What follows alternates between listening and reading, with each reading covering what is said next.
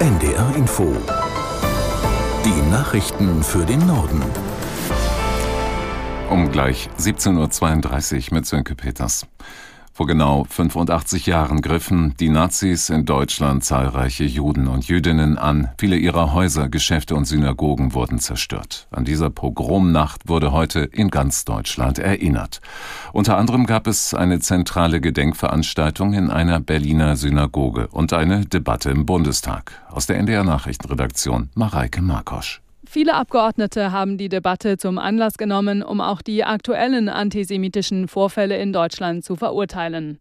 Nie wieder ist jetzt, mahnten zum Beispiel Bundestagspräsidentin Baas und Bundesinnenministerin Faeser. Und auch Bundeskanzler Scholz sagte, dieses Nie wieder müsse Deutschland gerade jetzt einlösen. Jede Form von Antisemitismus vergifte unsere Gesellschaft. Auch der Präsident des Zentralrats der Juden in Deutschland, Schuster, zog in seiner Rede eine Parallele zwischen der Pogromnacht 1938 und dem Anschlag der Hamas auf Israel und er forderte, Deutschland müsse sich eingestehen, was in den letzten Jahren schiefgelaufen sei. Nur dann könne repariert werden, was aus den Fugen geraten sei. Heute ist an zahlreichen Orten auch an den Tag des Mauerfalls vor genau 34 Jahren erinnert worden. Die zentrale Feier fand in der Gedenkstätte Bernauer Straße in Berlin statt. Berlins regierender Bürgermeister Wegner gedachte der Opfer des SED-Regimes und würdigte den Einsatz vieler DDR-Bürger, die 1989 auf die Straße gegangen seien, für Freiheit und Demokratie. Wegner betonte, dass Freiheit immer wieder aufs Neue erkämpft und verteidigt erledigt werden müsse. Israel ist zu täglichen Feuerpausen in Teilen des Gazastreifens bereit, das haben die USA mitgeteilt. Im Norden des Palästinensergebietes werde es ab heute jeden Tag vier Stunden lang keine Militäreinsätze geben, teilte das Weiße Haus mit. Die Pausen sollen drei Stunden im Voraus angekündigt werden.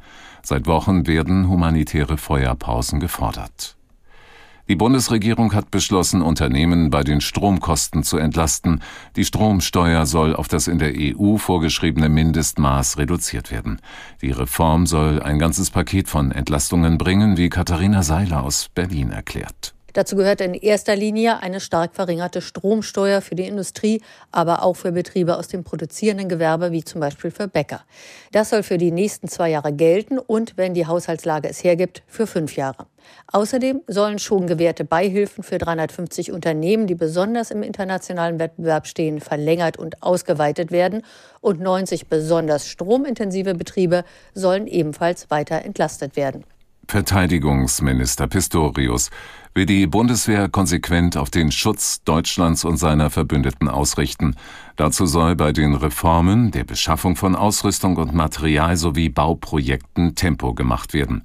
In den neuen verteidigungspolitischen Richtlinien wird Kriegstüchtigkeit als Handlungsmaxime bezeichnet. Pistorius erklärte, Deutschland müsse das Rückgrat der Abschreckung und kollektiven Verteidigung Europas sein. Die Partner in der EU, Nordamerika und der Welt erwarteten, dass sich die Bundesrepublik dieser Verantwortung stelle. Die Zahl der Gewalttaten gegen Polizisten hat im vergangenen Jahr deutlich zugenommen. Das zeigt ein vom Bundeskriminalamt veröffentlichtes Lagebild. Danach stieg die Zahl der Angriffe im Vergleich zum Vorjahr um knapp 8 Prozent auf rund 43.000. Das ist laut Bundeskriminalamt ein neuer Höchststand. Von Gewalttaten betroffen gewesen seien im vergangenen Jahr insgesamt 96.000 Polizistinnen und Polizisten. Nach dem Auftakt der Tarifrunde haben sich die Deutsche Bahn und die Lokführergewerkschaft GDL vertagt. Sie wollen ihre Gespräche nach Angaben des Unternehmens in der kommenden Woche fortsetzen. Aus der NDR Nachrichtenredaktion Torben Müller. Die Deutsche Bahn und die Gewerkschaft haben laut Konzern vier neue Termine im Wochenrhythmus vereinbart. Demnach wollen sie noch vor Weihnachten die Verhandlungen abschließen. Die Bahn hatte ein Angebot mit unter anderem 11 Prozent mehr Lohn über rund 32 Monate vorgelegt.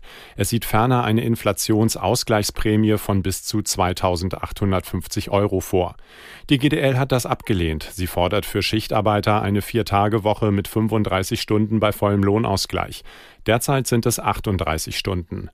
Die Bahn weist das aber als nicht umsetzbar zurück. Der bisherige Tarifvertrag ist Ende Oktober ausgelaufen.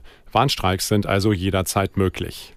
Daten von modernen Autos, smarten Haushaltsgeräten oder vernetzten Anlagen wie Windparks sollen besser genutzt werden.